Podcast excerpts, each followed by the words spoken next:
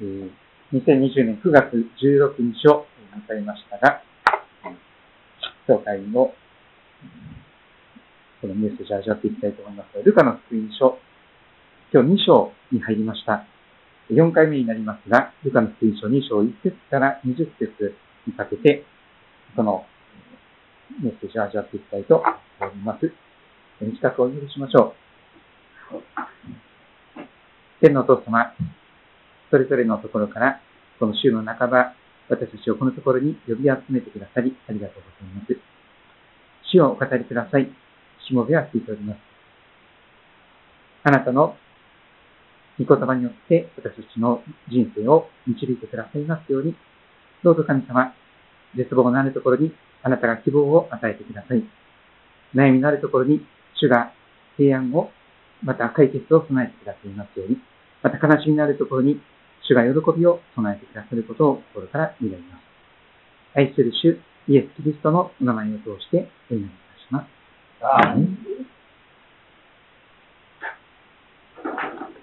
今日はもう9月16日ですから、あと3ヶ月もするとクリスマスになっていくわけなんですけども、少し先取りしまして、クリスマスのところを見ていきたいと思っております。いつものように気象点に4つの部分に分けておりますが、まず、火の部分、1節から7節を見ていきたいと思います。その頃、全世界の住民登録をせよという勅令が皇帝アウグストスから出た。新科学2017の聖書はですね、名前とかがかなり新しい呼び方になっています。アウグストスですね。これはキリニウスがシリアの総督であった時の最初の住民登録であった。ローマが平和をもたらし、そしてローマの平和の中でさらに税金がたくさん集められるために住民登録がなされています。人々は皆登録のためにそれぞれ自分の町に帰っていくことになりました。その自分の町で住民登録をしていく、そのようなことが民族大移動をもたらしていきます。4節ヨセフもダビデの家に属し、その血筋であったので、ガリラヤの町ナザレからユダヤのベツレヘンというダビデの町へマリアの旦那さんであるヨセフさんも、その住民登録のために旅をすることになりました。ガリアヤの町ナザレからユダヤのベツレヘン、かなりの距離がありますけれども、歩いて、えー、そして動物の背中に奥さんをおそらく乗せていったかと思いますが、ダビデの町へと戻っていくことになりました。身重になっていたイーナ系の妻マリア、その奥様と一緒に登録するためであります。かなり臨月を迎えていたようですから、長旅は、やっぱり、良くなかったんじゃないかなと思いますけども、ところが彼らがそこにいる間に、マリアは月が満ちて、そして男子のウイゴを産んでいくことになります。そしてその子は、布にくるまれて、海馬桶に寝かせたと書かれています。海馬桶。今、本当に新型コロナウイルス感染症で、マスクがないとですね、どこにも入れないような状況になっておりますけれども、しかし海馬桶というところは、非常に細菌とかウイルスがたくさんいるような場所ではないでしょうか。生まれてきた新生児、赤ちゃんが、その会話奥に寝かせられるというのは普通ではないと思います。なぜか、宿屋には彼らのいる場所がなかったからである。居場所がない者ののために、キリストがこのようなところに来てくださった。そんな最初のクリスマスの姿を今年に入りまして、かなりですね、コロナの影響が世界中に広がり続けております。自ら命を絶つ人もどんどん増えていると言われますし、また仕事を失ったり、また仕事がなくて経済的に厳しい方も増えております。そのような中で、これから感染症が増えていくと思われる、えー、冬から来年に向かっての時ですね、主の憐れみを持っていったらと思っております。居場所がない人が増えていく可能性が十分あります。しかし、キリストは、居場所がない。生まれた時から居場所がない。そのような、この市場の歩みをなさってくださいました。会話を機に満たせられたキリスト、これが火の部分です。章の部分を続けて見てまいります。8節から14節。さて、という言葉で場面が変わります。さて、その地方で、羊飼いたちが野宿をしながら、羊の群れの予番をしていたと。えーとかっていう羊と一緒にですね、えー、予番をしている。野宿をしている。それは明らかに貧しい人たちであります。また、時にですね、人間とも見なされないような、非常に軽んじられていく立場の人たちであったということです。しかし、9節以降で驚くべきことが起こります。するとその主の使いが彼らのところに来て、その羊飼いたち、野宿をしながら、羊の森の予番をしていたその彼らのところに、主の使いが現れます。そして主の栄光が、主の五輪体のそのまばゆいばかりの光が、人工的な光ではない、作られた光ではない、作り主の光が周りを照らして、彼らは非常に恐れます。見つかいは彼らに言います。恐れることはありません。見なさい。私はこの谷全体に与えられる大きな喜びを告げ知らせます。今日、ダビデの町で、あなた方のために救い主がお生まれになりました。この方こそ、主キリストです。あなた方は布にくるまって会話桶に寝ている緑を見つけた。それがあなた方のための印です。そうしますと突然、その見つかりと一緒におびただしい数の数えきれない天の軍勢、天の見つかりたちが現れて、そして神を褒めたされていくのです。賛美していくのです。意図高きところで栄光が神にあるように、地の上で平和が御心にかなう人々にあるように。ヘンデルのハレルヤコーラス以上のですね、本当に素晴らしい天上の音楽が地上に響いた、そんな姿が意図高きところで栄光が神にあります。地の上で平和が御心にかなう人々になるよう天と地をつなぐ賛美でありま章の部分に見たいのは、覚えたいのは、羊飼いたちに告げ知らされた福音です。福音とは、え、時にですね、英語ではゴスペルと言われることもありますが、グッドニュースというふうに言われることもあります。グッドニュースバイブルなんていうのもあるんですけども、ただ最近私ですね、このグッドニュースという言葉はあまり良くないんじゃないかと改めて覚えております。グッドニュースではなくて、ベストニュース。今まで聞いたことのない、今までで一番最高の、その喜びの知らせ。これが、えー、福音ではないかと改めて覚えております。えー、単なるいい知らせではない。まあまあいいニュースではない。一番いい知らせ。英語にはグッド、ベター、ベストとありますよね。普通の、まあ良いっていうと、少しそれに比べたらいいよっていうベターがあるんですね。それベスト。一番いい、えー、比較級最上級。その最上級ですね。一番いいニュース、最高の嬉しいニュースが、なんと、世界で最高のニュースですよね、リストニュース。歴史始まって以来の一番素晴らしい最高のニュースが届けられたのは誰なのか。王様のところでしょうか？リッチな富裕層の人たちのところでしょうか？格差社会が昔も今もありますが、この時代もそうです。ローマの平和は非常に、高い平和でありまし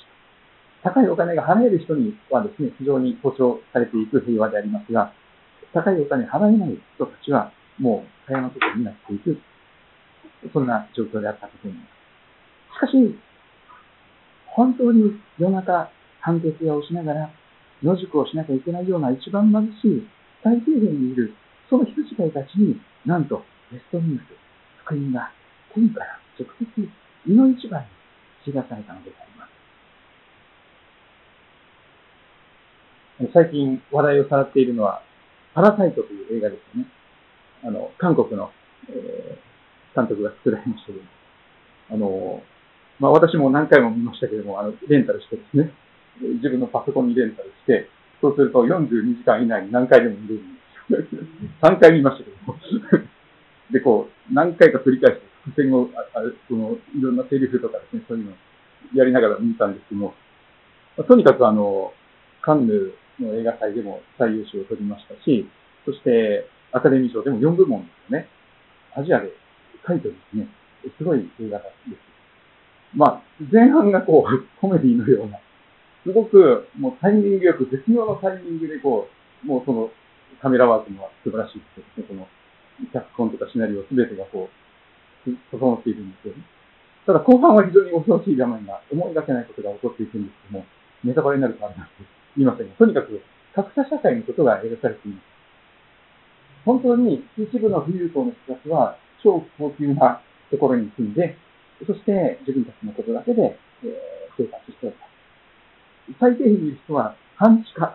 韓国は半分地下の家があるんです。はい。あの、いろんなことでですね、その、ちょっとだけ火が入ってくるとか、でもそこからなんかこう、立ち小便の便所の水が入ってきたりとかね、そういう非常に、あ、そしてこう、街の消毒が来るとですね、全部こう、その消毒が入ってくる。便所コオロギがぴょんぴょん飛んでるような中で、そして低いところ、地下ですから、一番高いところにトイレがある。水が出せるし、そんな。そしてもう、家族、4人家族がいるんですけども、みんな職がなくてですね、なんとかアルバイトをして食いつないでいるような家族がいるんです。しかし、さらに、半地下じゃなくて地下に住んでる人もいるわけなんですよね。本当に日の光を見ることもなく、借金取りに追い回されたり、様々なことで歯車が、人生の歯車がある日、突然狂ってしまって、こんなはずじゃなかったという中で、最下層に落ちてしまう。そういう人たちも、この時代にもいます。そして、貧しい人の住む場所は、そういう低いところなんです。そうすると、大雨が降ると、一番先に浸水してしまうところなんです。日本でもそうですよね。江戸川区とか、ちょっとかなり危険な地域がありますね。ひとたび洪水が起こると、ほとんどの人が何メートルもの洪水の中に置かれてしまう場合があります。この近辺も、ところではなくてですね、フルトネが、もしくは、トネが、井戸川あたりを、ね、決壊すると、とんでもないことになります。しかし、本当に貧しい地下や半地下に住んでいる人たちに、まず一回が、喜びの知らせを、最高の知らせを届けてくださった。これが聖書の語る素晴らしさではないかなと思います。お金持ちを併記していくような福音ではありません。お金持ちだから、えー、たくさん献金をされてくれそうだから、なんか、よく接するとそういうことではなくて、本当に貧しい、本当に経済的には何の、えー、見返りもないような人たちが、まず祝福されていったということを私は語っております。そして、天の部分、15節から17節を見てまいります。羊飼いたち、その驚くべき最高のベストニュースを受け取った羊飼いたちはどうしたんでしょうか？肉飼いたちが彼らから離れて天に帰ったとき、羊飼いたちは話し合います。さあ、ベツレヘムまで行って、主が私たちに知らせてくださったこの出来事を見届けてこよう。かなりのリスクがあるんです。羊飼いさんたちは羊のお世話をしなきゃいけないんですから、羊はずっと見守っていないと、いつもそばにいないとですね、いつ食い物にされて野獣に襲われるかもしれない。迷える羊になってどっか行ってしまうかもしれない。で、その、いなくなったり、食い、食い、食べられてしまった羊の責任は羊飼いにかかってくる。でも羊飼いたちは、それを恐れずに、神様にお委ねして、羊たちはおとなしくそこで寝ててねっていうことで、こっそって、ほったらかしにして、そして自分たちは、ちょっと一時、休憩させていただきます。ちょっと、えー、用事ができましたということですね。羊たちを大切な仕事を放棄して、ほっぽいて、委ねて、そして、しばらくの旅をするわけです。急いでいきます。しかし神様が導いてくださったのです。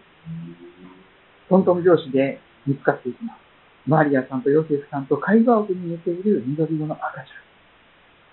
ゃん。探し当てることができました。それを目にして羊たち私は本当にこの幼子について自分たちに告げられたことを知らせていきます。実は私は先ほど、野宿で羊のヨガもしておりましたが、天の見つかりが現れたのでございます。恐れることはありません。この谷全体に与えられて大きな喜びが告げ知られる。今日ダビデの町で、救い主がお前になったキリストが、あの、旧約聖書で約束されていたメッシュ救い主が今日、このダビデの町で生まれになった。そしてその方は、会話を家に寝ていらっしゃる。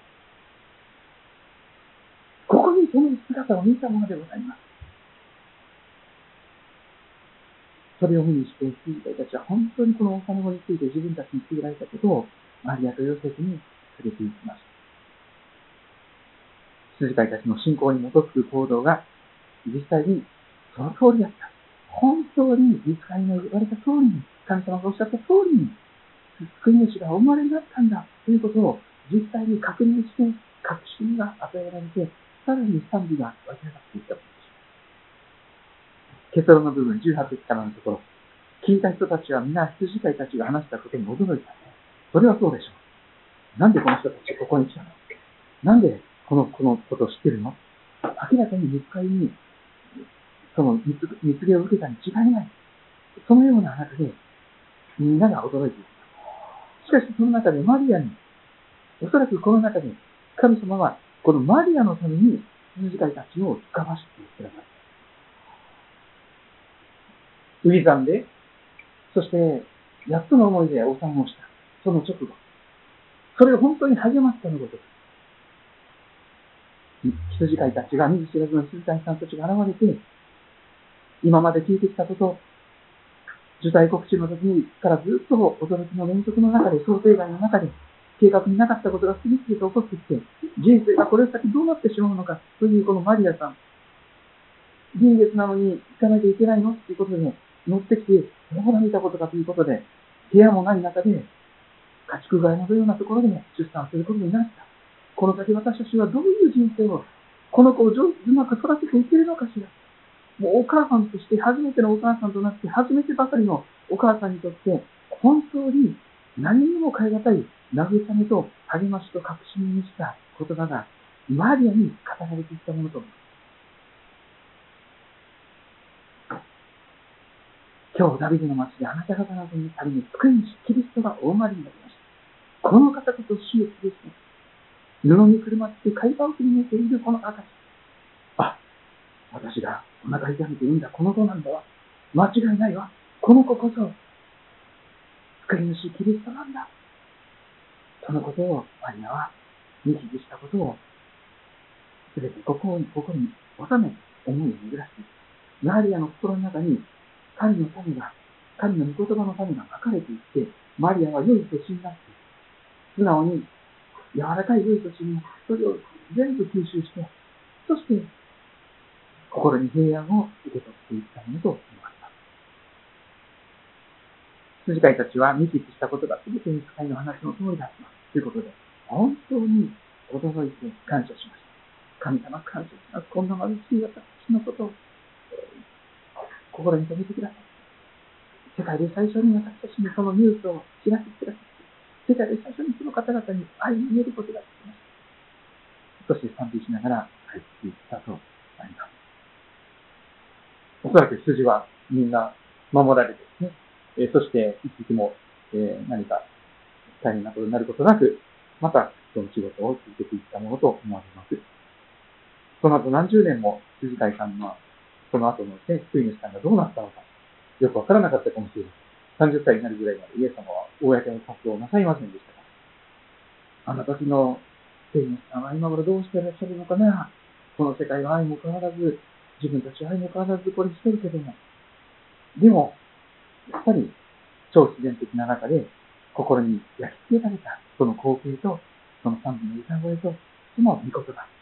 それは生涯通体さんたち一人一人の心を慰め、励まし、喜びで満たしていったものと思われます。世界で最高のニュース、ベストニュースは、グッドニュースではなくベストニュース。ベストニュースは、ユダヤのベスレンで野宿をしていた名もなき羊飼いたちに嬉しがせていった。これがルカの語る福音の2章目でありました。皆さんはどんなことを思われたでしょうかまた私は聞いてくださると嬉しいです。